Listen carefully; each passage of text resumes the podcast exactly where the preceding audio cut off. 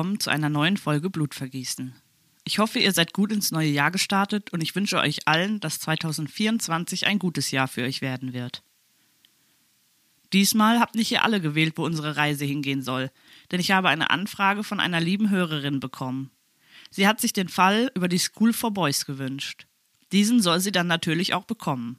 Liebe Grüße an dieser Stelle an dich.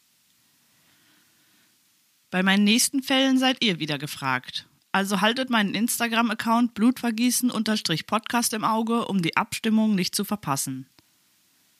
Triggerwarnung. Falls du Probleme mit folgenden Themen hast, höre diese Folge bitte nicht oder nur in Gesellschaft einer Vertrauensperson. Diese Folge handelt von Gewalt an Kindern und Jugendlichen, Vergewaltigung, Demütigung, Missbrauch, Folter, Schlägen und Mord. Dieser Fall wird anders.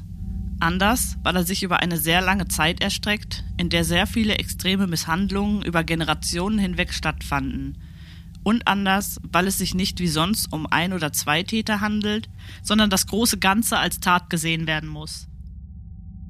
Wir sprechen über eine Schule, oder besser gesagt über eine Besserungsanstalt für schwer erziehbare Kinder und Jugendliche. Unsere heutige Reise bringt uns ins weit entfernte Florida. Schnallt euch an, es geht los.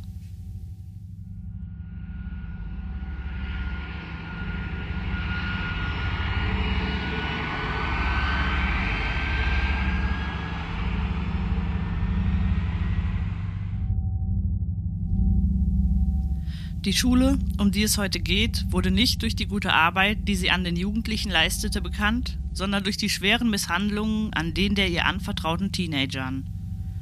Es soll schon kurz nach der Eröffnung Berichte gegeben haben, die zeigten, dass die Reformschule alles andere getan hatte, als die Schüler zu rehabilitieren, so wie es der Plan für sie war.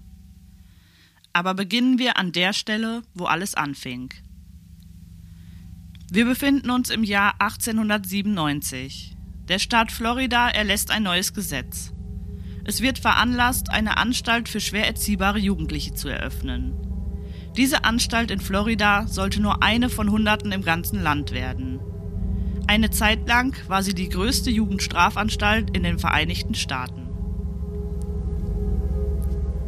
So dauerte es nur drei Jahre, bis sich im Jahr 1900 am 1. Januar, also vor heute fast genau 124 Jahren, die Tore zur neu in Betrieb genommenen Florida State Reform School in der Stadt Marianna im Norden Floridas öffneten. Die Schule hatte das Ziel, jugendliche Straftäter von älteren und gefährlicheren Komplizen zu trennen. Jugendstrafanstalten gab es zur Zeit der Eröffnung der Schule in Florida kaum und so wurden junge Straftäter wie Diebe oder Mörder, aber auch Jungen, die als unverbesserlich galten, weil sie zum Beispiel heimlich geraucht hatten, in die Besserungsanstalt in Florida geschickt. Die Schule verlangte von den Jungen, dass sie hauptsächlich in der Landwirtschaft arbeiteten. 1910 wurden laut einer Volkszählung 72 Kinder pro 100 Einwohner wegen Verbrechen in eine dieser bestehenden Anstalten überwiesen. Dies sind zwar weniger als in einer aktuelleren Statistik von 173 Jugendlichen auf 100.000 Einwohner, doch damals war die Bevölkerungsdichte auch noch viel geringer, sodass es prozentual dann damals doch mehr Jugendliche waren als zur heutigen Zeit. Die Jugendlichen sollten in diesen Anstalten umerzogen und ins normale Leben zurückgeholt werden. Ihr ursprünglicher Auftrag bestand darin, Zitat, nicht einfach als ein Ort der Besserung, sondern als eine Besserungsanstalt zu fungieren, in der der junge Gesetzesbrecher, getrennt von bösartigen Genossen, eine sorgfältige körperliche, intellektuelle und moralische Ausbildung erhalten kann. Diese Aufgabe sollte innerhalb der Gesetze des Staates Florida geschehen. Es wurde so dargestellt, dass das Ziel war, die Jungen wieder zu ehrenwerten Bürgern werden zu lassen, die zukünftig in der Lage sind, einen Beitrag zur Gesellschaft zu leisten. Doch die Mittel, die sie wählten, um dieses Ziel zu erreichen, waren brutal und grausam. In den 1900er Jahren wurden Hunderte von Jungen auf diese Schule geschickt und nach einer Weile wieder entlassen. Einige von ihnen verließen die Schule jedoch nie.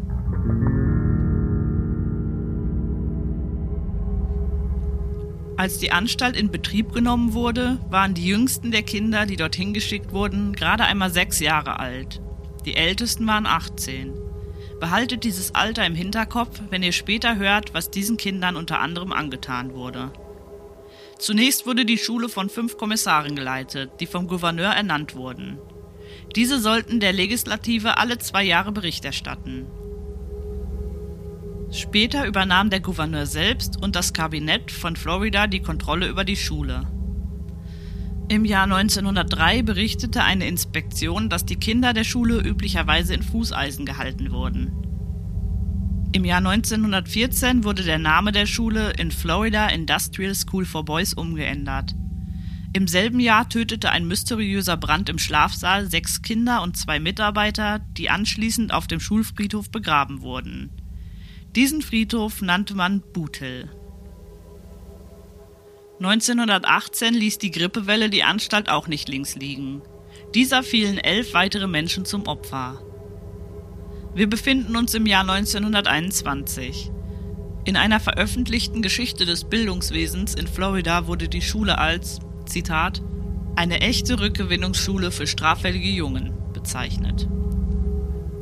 1929 wurde ein Elfzimmergefängnis aus Betonblöcken mit zwei Zellen erbaut. Eine davon war für weiße und die andere für farbige Studenten. Hier sollten unverbesserliche und gewalttätige Studenten untergebracht werden. Es trug den Namen das White House.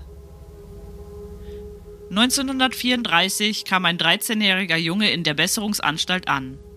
Er wurde wegen Hausfriedensbruch in die Schule geschickt. Doch er sollte diesen Ort nie wieder verlassen. Er verstarb nur 38 Tage nach seiner Ankunft. Auch wenn die Misshandlungen schon im vollen Gange waren, war noch nicht klar, dass hunderte Jungen während der gesamten Zeit des Bestehens der Schule den Tod finden und mehrere hunderte diese Anstalt für ihr Leben traumatisiert wieder verlassen sollten.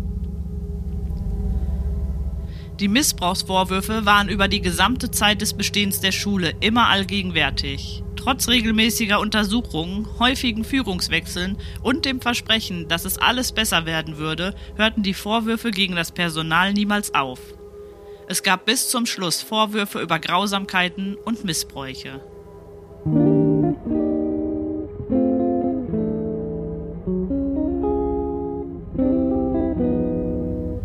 Hier sind einige Stimmen von ehemaligen Schülern. Charlie Fudge war einer der Überlebenden. Er besuchte die Anstalt von 1960 bis 1961 und war einer von etwa 500 Männern, die später die Schule des Missbrauchs beschuldigten. Er sagte, es ist schwer, den Tag zu überstehen, wegen des Missbrauchs, den wir durchgemacht haben. Der Schüler Bill Hayes besuchte die Schule von 1958 bis 1959. Er berichtete, ich hatte solche Angst, dass ich Jesus anflehte, mich aus dieser Welt zu holen. Ich denke, jeder findet Jesus an diesem Ort.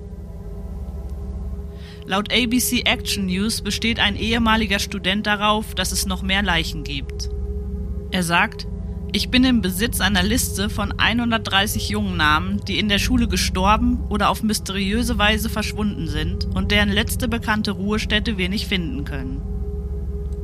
Roger Kaiser, der in den 1950er Jahren an der Schule war, berichtete gegenüber NPR, dies ist ein Rundfunksyndikat in den USA, es gibt einfach zu viele Geschichten.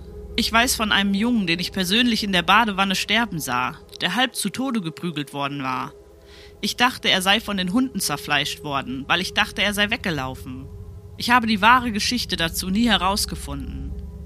Da war ein Junge, den ich sah, der tot war, der aus einem Trockner kam. Sie steckten ihn in einen dieser großen Trockner und entfernten seine Leiche später in Leinen eingewickelt. Berichten zufolge wurde dieser Junge in den Trockner gesteckt und dieser wurde eingeschaltet, sodass der Junge, als er herauskam, nur noch tot geborgen werden konnte. Kaiser erinnerte sich außerdem, dass ein Aufseher aus der Waschküche zu ihm sagte, wieder einer von euch kleinen Bastarden, der gerade in den Staub gebissen hat. Roger Kaiser hat später ein Buch geschrieben mit dem Titel The White House Boys, An American Tragedy. Jen Luca musste die Anstalt in den späten 1950ern besuchen. Er sagte, ich habe nie darüber gesprochen. Ich wurde Alkoholiker. Gott sei Dank bin ich nüchtern geworden. Ich wurde geschlagen. Und wenn wir sagen, dass wir geschlagen sind, ist das wirklich schwer zu erklären. Die Leute verstehen nicht, wovon wir reden. Es ist so schmerzhaft, es ist unglaublich. Wenn dich dieser Gurt zum ersten Mal trifft, geht er durch jeden Nerv in deinem Körper.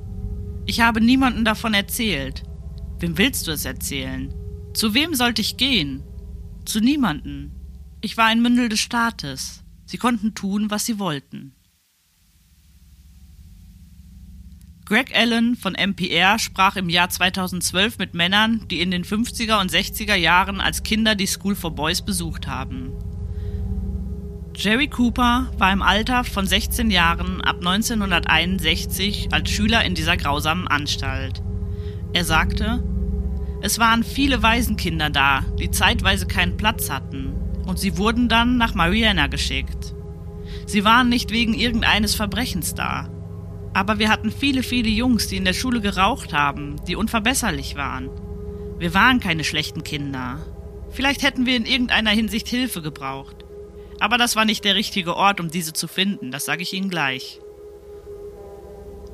Außerdem berichtete er gegenüber MPR, man wusste nicht, wann es kommen würde. Das waren keine Prügel, das waren Schläge, brutale Schläge.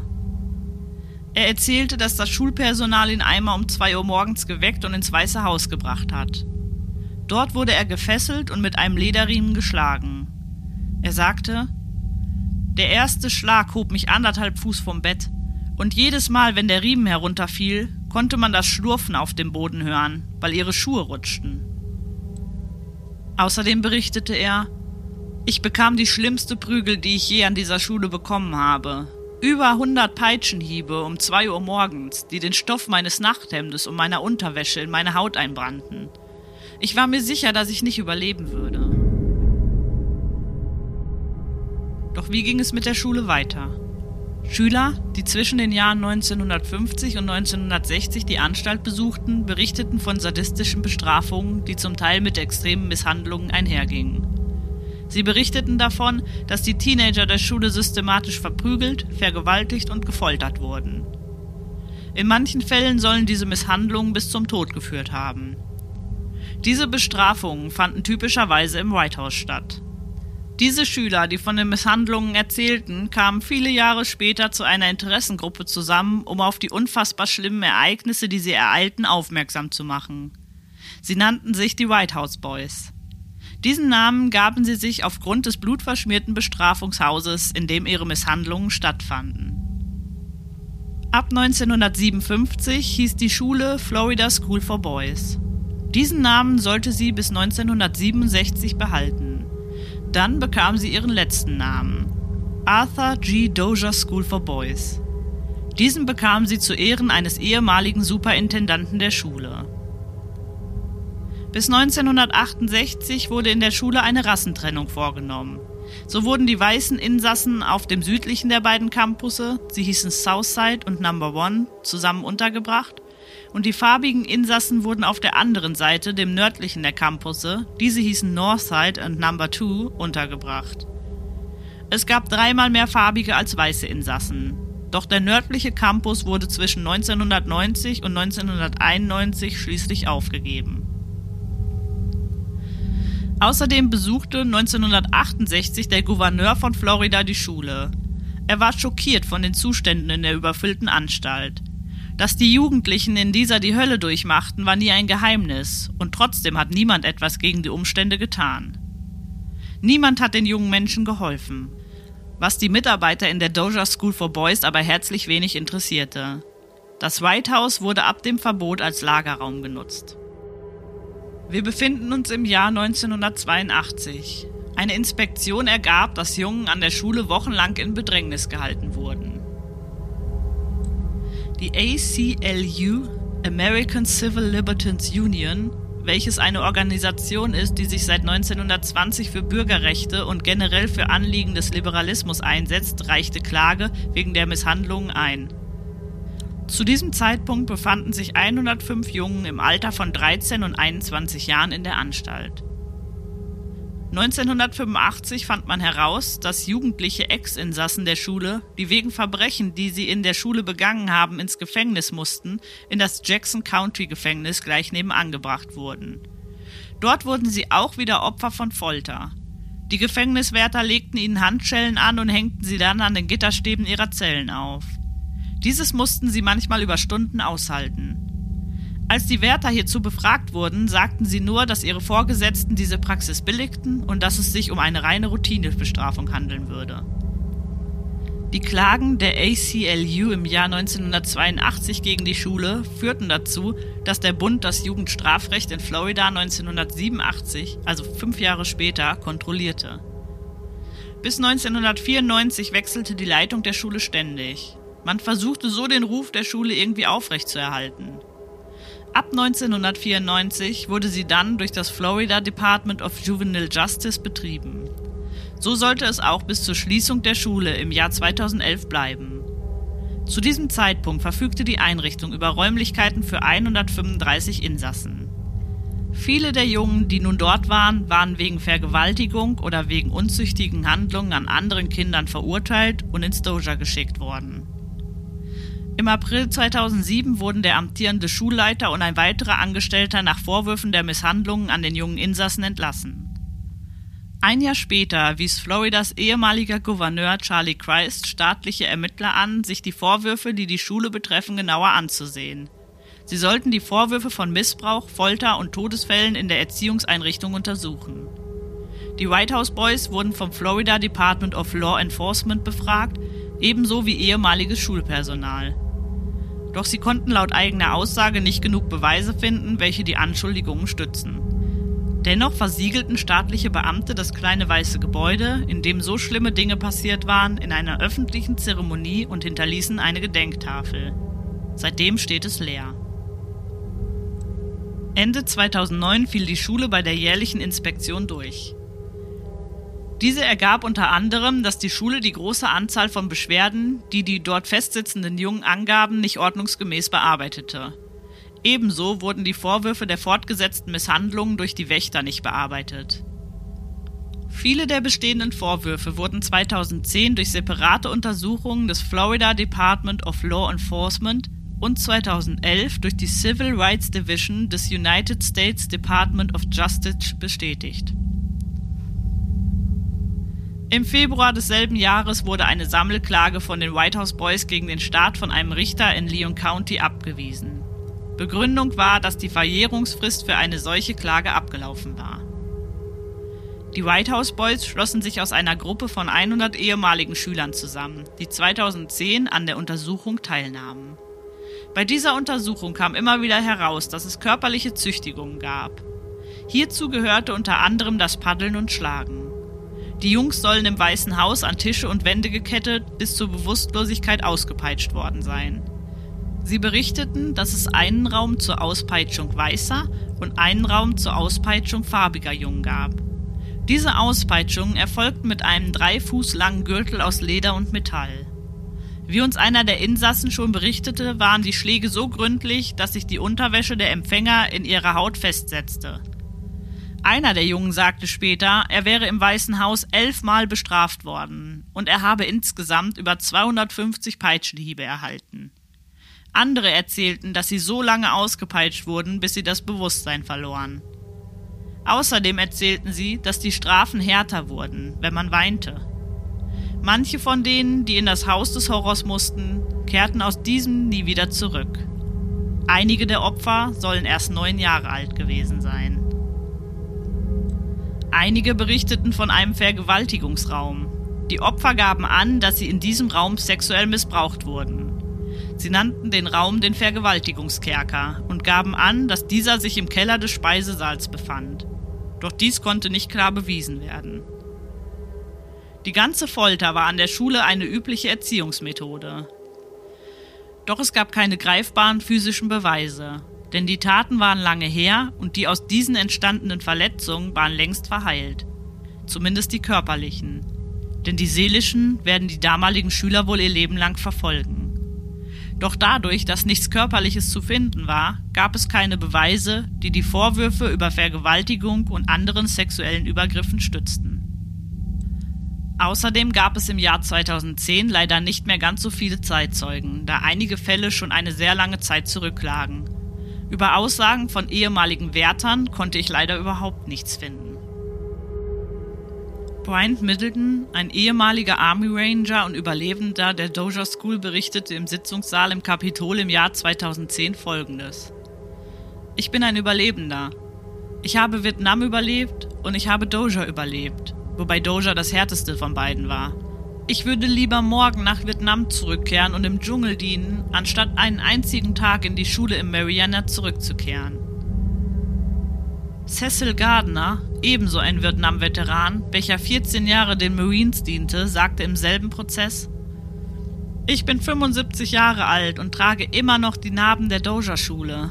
Ich war erst 14 Jahre alt, wurde geschlagen, vergewaltigt und mir wurde gesagt, dass ich meine Familie nie wiedersehen würde, wenn ich es jemandem gegenüber erwähnen würde. Ich hatte Angst. All die Jahre habe ich diesen Schmerz mit mir herumgetragen.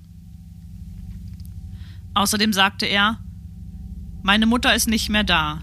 Sie wusste nicht einmal, dass ich missbraucht wurde, weil ich Angst hatte, es ihr zu sagen. Meine Kinder sind erwachsen und haben selbst Kinder bekommen. Und ich habe es ihnen erst vor einem Monat gesagt. Wir saßen am Tisch und weinten zusammen. Sie fragten mich, Papa, wie? Wie kannst du so etwas durchmachen und nichts sagen? Ich sagte, ich hatte Angst. Die White House Boys gaben den betroffenen Männern später ein Unterstützungssystem und außerdem die Möglichkeit, ihre Geschichte zu erzählen. Sie forderten die systematische Aufklärung über die Todesfälle an der Schule. Und sie wurden erhört. Die forensische Anthropologin Erin Kimmerle interessierte sich für die White House Boys. Sie war neugierig darüber, warum es keine Aufzeichnungen über die Orte gibt, wo die Verstorbenen vergraben sind. Sie sagte, wenn man sich das staatliche Krankenhaus, die staatlichen Gefängnisse und die anderen staatlichen Institutionen zu dieser Zeit ansieht, gibt es sehr akribische Plotmaps, auf die man sich beziehen kann. Oder wenn du heute ein Familienmitglied bist, kannst du fragen, wo ist meine Großtante begraben? Und sie können dir genau zeigen, wo. Warum das hier nicht passiert ist, weiß ich nicht. Aber das fällt auf. So fing sie an, mit ihrem Team den Grund zu untersuchen. Sie nutzten Bodenradar und Ausgrabungen, um festzustellen, wo Leichen vergraben sind.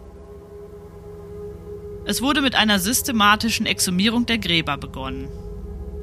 Ziel war es, die Todesursache der darin befindlichen Leichen festzustellen, soweit dies noch möglich war. Laut den Aufzeichnungen der Schule soll es dort 31 Gräber geben. Doch die Archäologen gaben im Jahr 2012 an, dass es mindestens 50 Gräber auf dem Gelände gibt und dass es wahrscheinlich einen zweiten Friedhof geben wird. Seitdem zieren einige kleine weiße Kreuze, die aussehen, als wären sie aus Rohren gebaut, den Schulfriedhof. Glenn Vernados Onkel Thomas wurde in den 1930ern auf die Schule geschickt. Er verstarb dort einen Monat später. Als Vernadoe in den 90ern die Schule besuchte, zeigte ihm ein Mitarbeiter einen Ort, an dem sein Onkel begraben sein könnte. Doch dieser Ort war nicht auf dem ausgewiesenen Friedhof und auch nicht in dem Gebiet, wo die weiteren Gräber gefunden wurden. Er möchte seinen Onkel exhumieren und auf einem Friedhof in der Nähe von Lakeland beerdigen, denn dort wäre er endlich in der Nähe seiner Familie. Doch der Staat kündigt zur selben Zeit an, Großteile des Doja-Grundstücks zu verkaufen. Also reicht Vernadoe Klage ein und schafft es, dass ein Richter eine einstweilige Verfügung erlässt und somit den Verkauf blockiert, bis sein Onkel Thomas exhumiert ist. So kam es, dass am 6. August 2013 der Gouverneur Rick Scott und das Kabinett von Florida den Anthropologen und Archäologen der University of South Florida erlaubten, die Überreste aller Jungen, die dort begraben sind, auszugraben und zu untersuchen. Die Ausgrabungen begannen am 31. August 2013. Man vermutet, dass der Friedhof, der bisher gefunden wurde, auf dem Teil liegt, wo die farbigen Insassen festgehalten wurden. Robert Straley, der ein Sprecher der White House Boys ist, vermutet, dass es noch einen weißen Friedhof gibt, der noch nicht entdeckt wurde. Er sagt, ich denke, dass es dort oben mindestens 100 weitere Leichen gibt. Irgendwann werden sie weitere Leichen finden, da bin ich mir absolut sicher. Es muss einen weißen Friedhof auf der weißen Seite geben. Nur ein kleiner Teil der zahlreichen Kinder, die dort begraben wurden, befand sich auch auf den dafür vorgesehenen Friedhof. Die Mehrheit befand sich in unmarkierten und undokumentierten Gräbern. Die Forscher gaben bekannt, dass sieben positive DNA-Übereinstimmungen und 14 weitere mutmaßliche Übereinstimmungen gefunden wurden, nachdem sie Knochen, Zähne und Artefakte aus den Grabstätten an das Health Science Center der University of North Texas geschickt haben. Viele der gefundenen Überreste sind jedoch bis heute nicht identifiziert. Greg Allen von NPR sagte, dass das Team entschlossen ist, mit den Familien zusammenzuarbeiten, um den Rest der Überreste zu identifizieren, wenn dies möglich ist. Die Arbeit wird fortgesetzt. Bei diesen Ausgrabungen fand man außerdem die Überreste von George Owen Smith. Dieser wurde 1940 von seiner Familie als vermisst gemeldet. Die Behörden behaupteten damals, er sei weggelaufen. Die Schwester des Toten sagte 2014 nach der Identifizierung ihres Bruders, dass es das Ende einer langen, harten Reise sei. Jerry Cooper, der wie wir wissen ein White House Boy-Mitglied ist, sagte, ich habe ihnen jahrelang gesagt, dass es viel mehr tote Jungen gibt als die 55, die sie ausfindig gemacht haben. Das haben wir schon immer gewusst. Die außerordentliche Professorin für forensische Anthropologie an der USF und leitende Forscherin Erin Kimmerle sagte, ein großer Schritt in einem historischen Fall wie diesem ist die Anerkennung, was mit den verschiedenen Menschen, den Opfern, den Familien und den Interessengruppen passiert ist, und der Versuch, die Fakten und die Wahrheit ans Licht zu bringen. Und sie sagte ebenso, das ist an sich schon eine Art von Gerechtigkeit. Es ist immer noch wichtig für jeden, der persönlich betroffen ist, dieses Wissen zu haben, denn bis dahin kann man nicht anfangen zu trauern, zu heilen und weiterzumachen. Die Archäologen versuchen die Geschichte der Opfer zu rekonstruieren. Es gibt eine Falschfarbenaufnahme des Friedhofs und diese beweist auch, dass die Schule über den Verbleib ihrer Schüler nicht gewissenhaft Buch geführt hatte. Bei vielen Todesfällen schrieben sie einfach nur Todesursache unbekannt als Vermerk. Einige Details rund um den Tod der Jungen sind weiterhin lückenhaft. Es wird angenommen, dass viele der untersuchten Gräber, die unmarkiert waren, sich um Gräber von schwarzen Schülern handelten. Außerdem fand man heraus, dass dreimal so viele farbige wie weiße Schüler an der Doja-Schule begraben wurden. Einige dieser Schüler wurden nicht einmal in die Erziehungsschule verwiesen, weil sie Straftaten begangen hatten, sondern wegen eher banalen Dingen wie Weglaufen oder Unverbesserlichkeit. In den alten Aufzeichnungen wurden die farbigen Schüler auch seltener benannt als die weißen. Auch das spiegelt die düstere Realität des Reformlebens im abgespaltenen Süden wider. Außerdem fanden sie beim Ausgraben der Toten heraus, dass nicht immer ordentliche Begräbnisse stattfanden. So fanden sie bei manchen Gräbern Flaschen mit Einbalsamierungsflüssigkeit.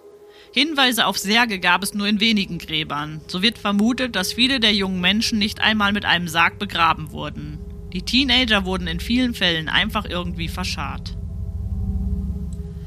Eine Sprecherin der University of South Florida berichtete, das Team fand sterbliche Überreste unter einer Straße, unter einem großen Maulbeerbaum oder verstreut im umliegenden Waldgebiet. Es bestand der Plan für eine Beerdigung nicht identifizierter Kinder. Außerdem wollte man die dort meist anonym begrabenen Kinderleichen ihren Angehörigen übergeben und möglichst viele Familien der Opfer ausfindig machen. Am 26. September 2014 wurden die sterblichen Überreste von drei Jungen gefunden. Einer von ihnen war Thomas Vernedow, der Onkel, über den wir eben gehört haben. Berichten zufolge verstarb dieser 1934 an einer Lungenentzündung. Außerdem fand man die Überreste von Owen Smith, wie wir wissen, seit 1940 als vermisst gemeldet, und von Earl Wilson, der 1944 verstorben ist. 2016 gab es einen neuen Bericht von Archäologen und forensischen Anthropologen der University of South Florida, Dort schrieb Laura Wagner von NPR, dass eine Untersuchung der Institution in Mariana, dem Ort, an dem die Schule stand, Dutzende von unmarkierten und markierten Gräbern und Überresten ans Tageslicht befördert hatte. Vier Jahre fanden die Ausgrabungen und archäologischen Erkundungen auf dem Gelände der ehemaligen Schule statt. Man fand, wie wir bereits wissen, bei einer Reihe von Untersuchungen heraus, dass zwischen 1903 und 1913 einige der Schüler in Ketten gefesselt waren. Essen und Kleidung wurde ihnen verweigert. Sie wurden an andere Menschen vermietet, damit sie für diese Arbeiten verrichten mussten, und sie wurden häufig geschlagen. Doch es gab auch, wie zu allem, Kritiker. Diese meinten, dass dieser Friedhof zwar anonym gewesen sei, dass es jedoch keineswegs ein neu entdeckter Bestattungsort sei. Sie sagten, dass er immer in die Gemeinde integriert war und außerdem ein regulärer, umzäunter und gepflegter Friedhof gewesen sei. Außerdem wäre bekannt, wer dort begraben liegt. Sie sagten, dass es zu dieser Zeit nicht unüblich gewesen sei, dass Schulen ihren eigenen Friedhof hatten und hielten die Exhumierung der Gräber daher für pietätlos. Die meisten Gräber auf diesem Friedhof sollen von vor 1940 stammen und seitdem seien nur drei weitere Gräber dazugekommen. Die Beweise sprechen jedoch eine andere Sprache. In dem Bericht von 2010 steht unter anderem, dass in einem Grab eine kleine Bleikugel gefunden wurde, die, Zitat, mit einer Schrotkugel in der Größe eines Bocks übereinstimmt. Die Kugel sollte auf eine mögliche Schussverletzung hinweisen. Es gibt einen Totenschein eines Schülers namens Billy Jackson. Er wurde am 18. Februar 1939 geboren und sollte am 8. August 1952 von einem Richter verurteilt werden. Der Richter konnte nicht wissen, dass er dem Jungen mit diesem Urteil auch gleichzeitig sein Todesurteil gab. Er gab ihm zwölf Monate oder bis er rechtens entlassen wird. Der junge Mann überlebte nur 63 Tage an der Arthur G. Dozier School. Dann verstarb er an den Folgen der schweren Misshandlungen, die an ihm durchgeführt wurden. 2017 hielt die Legislative von Florida eine Zeremonie ab. In dieser entschuldigte sie sich offiziell bei den Opfern und ihren Familien. Im April 2019 wurden 27 weitere mögliche Gräber von Arbeitern, die an der Säuberung der Städte arbeiteten, gefunden. Sie wurden als Anomalien, die mit möglichen Gräbern übereinstimmen, auf dem Gelände der Schule entdeckt. Der Anwalt der Kinder namens Jack Levin sagte hierzu, Unmarkierte Gräber werden bewusst als Verstecke geschaffen. Was im Verborgenen bleibt, verzeiht fast das Verbrechen. 2019 gibt Terry Burns, welcher ein Überlebender der Schule war, Crime Online ein Interview. Er ist 68 Jahre alt und lebt in einer winzigen Wohnung in Florida. Er berichtet, dass er bis heute mit einer posttraumatischen Belastungsstörung und Albträumen zu kämpfen hat. Er sagt, ich schätze mich glücklich, dass ich nicht getötet wurde, wie es einem Haufen dieser Kinder passiert ist. Burns war 13, als er in die Erziehungsschule geschickt wurde. Er sagt in dem Interview, dass er sich an die Misshandlungen, obwohl diese schon so lange her sind, erinnert, als wären sie gestern gewesen. Dabei ist es zum Zeitpunkt des Interviews mittlerweile 57 Jahre her, dass er das erste Mal einen Fuß in das Konzentrationslager gesteckt hat. Diesen Namen für die Anstalt gab Burns dem Ort, an dem er so Schlimmes erfahren hat, selbst. Er erzählt in diesem Interview, dass er regelmäßig schweißgebadet und zitternd aufwacht, nachdem er jahrelang körperlich, geistig und sexuell missbraucht worden war. Er berichtet, dass er einen Monat in Einzelhaft verbrachte. Hier musste er nackt auf einem Betonboden schlafen und bekam nur drei Stücke Brot pro Tag zu essen. Als Toilette hatte er einen Metalleimer und außerdem wurde er in dieser Einzelhaft regelmäßig geschlagen.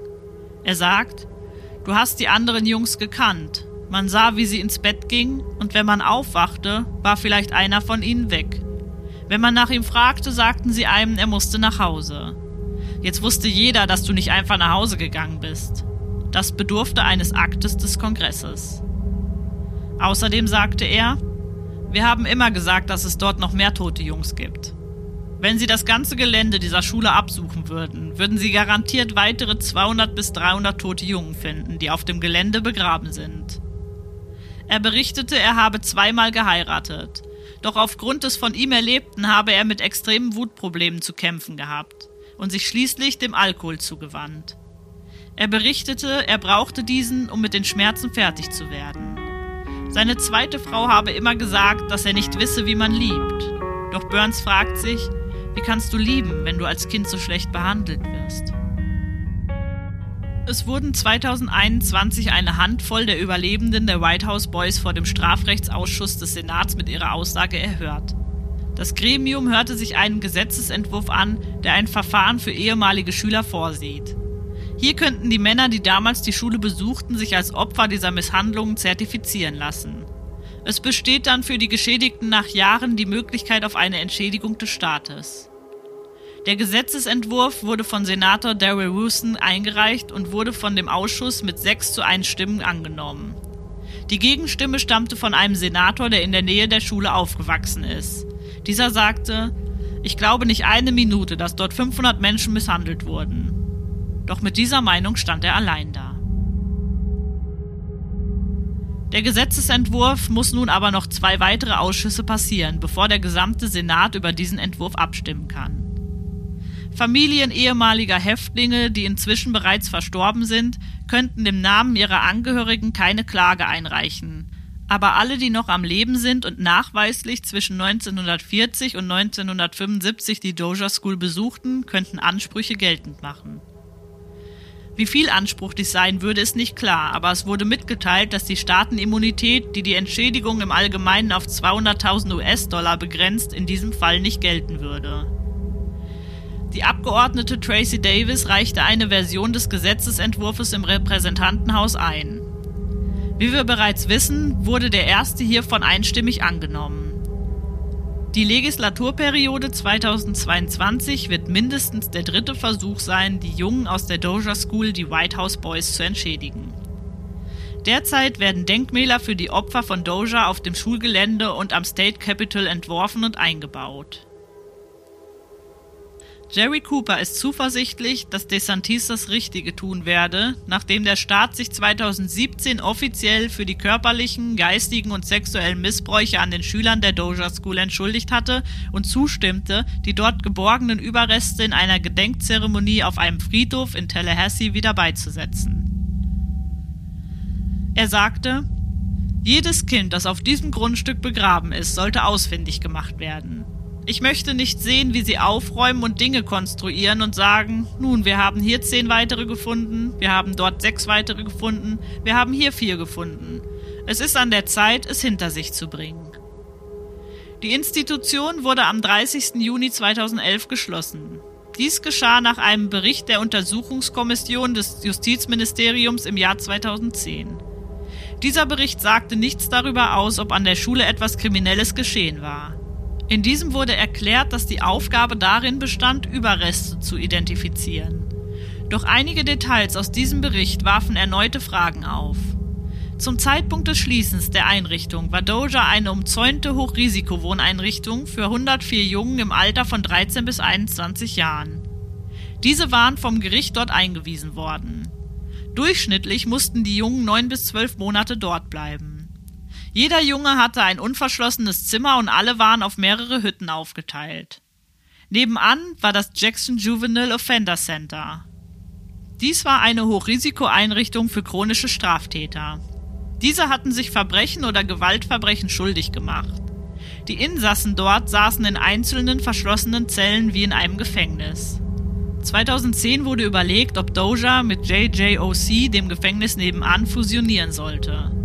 Die Überlegung war, eine einzige neue Einrichtung zu erschaffen. Das North Florida Cruise Development Center. Es sollte einen offenen und einen geschlossenen Campus haben.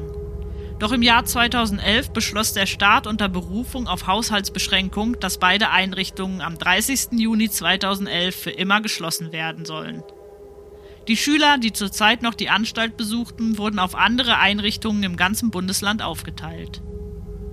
Offiziell schloss die Schule jedoch aus ökonomischen Gründen. Und dies wurde auch als Grund für die Schließung angegeben, obwohl im selben Jahr, also 2010, jeder zehnte Junge, der die Schule besuchte, angab, dass er in dem letzten zurückliegenden Jahr von Angestellten der Schule unter Gewaltanwendung sexuell missbraucht worden war. Für diese Verbrechen an den Teenagern wurde nie jemand zur Rechenschaft gezogen. Greg Allen sagte, die White House Boys bestehen darauf, dass die sterblichen Überreste weit weg von der alten Doja-Schule umgebettet werden und nicht in der nahegelegenen Stadt Mariana oder sogar in dem Bezirk dort begraben werden. Viele sind der Meinung, dass die Stadt an den Misshandlungen von den Jungen, die in der Schule festgehalten wurden, mitschuldig war. Einige Beamte und Wirtschaftsführer von Mariana waren heute hier in Tallahassee anwesend, um ihr Interesse an der Zukunft des 1400 Hektar großen Gebäudes zu bekunden. Einer, mit dem ich gesprochen habe, sagte, die Stadt sei bereit, ihre Vergangenheit anzuerkennen, sich zu entschuldigen und weiterzumachen. Einige der White House Boys sagten mir, dass sie jetzt bereit sind, das Gleiche zu tun. Jerry Cooper bekundete, dass es, wenn man die ganze Geschichte hört, kein Wunder sei, dass so viele Überlebende der Schule nach der Entlassung Schwierigkeiten mit Alkohol und Drogen hatten. Er sagte, Viele von ihnen landeten im Gefängnis. Ich meine, was erwartest du? Sie haben buchstäblich Monster losgelassen. Monster, die sie selbst erschaffen haben. Weiterhin sagte er, das hätte keinem von uns passieren dürfen. Die meisten von uns haben den Preis für das bezahlt, was uns als Kindern widerfahren ist, und sind mit ernsthaften Problemen durchs Leben gegangen. Du kannst es nicht einfach vergessen. Es verfolgt dich, es ruiniert dich. Ich habe immer noch Probleme, ich werde dich nicht anlügen. Ich habe ein Temperament, das etwa zwei Zentimeter lang ist. Er berichtet weiterhin, dass er dennoch glücklich darüber ist, eine erfolgreiche Karriere beim Militär vollendet zu haben. Er ist heute mit 73 Jahren der Präsident der White House Boys. Es dauerte 111 Jahre, bis der Ort, der für viele Jugendliche zum Ort des Horrors wurde, die Türen für immer schließen sollte. Zwischen den Jahren 1900 und 1973 starben über 100 Jungen an der Doja-Schule. Man fand heraus, dass die Schule zu wenig Todesfälle meldete. Einschließlich solcher, die sich aufgrund von Schusswunden oder stumpfen Traumata ereignet hatten. Wie wir bereits wissen, starben auch einige der Jungen an Feuer und der Grippe. Sie wurden alle auf dem Boothill Friedhof und im umliegenden Gebiet irgendwo auf dem Gelände beerdigt. Nicht jeder von ihnen sollte ein reguläres Grab bekommen und würdig begraben werden.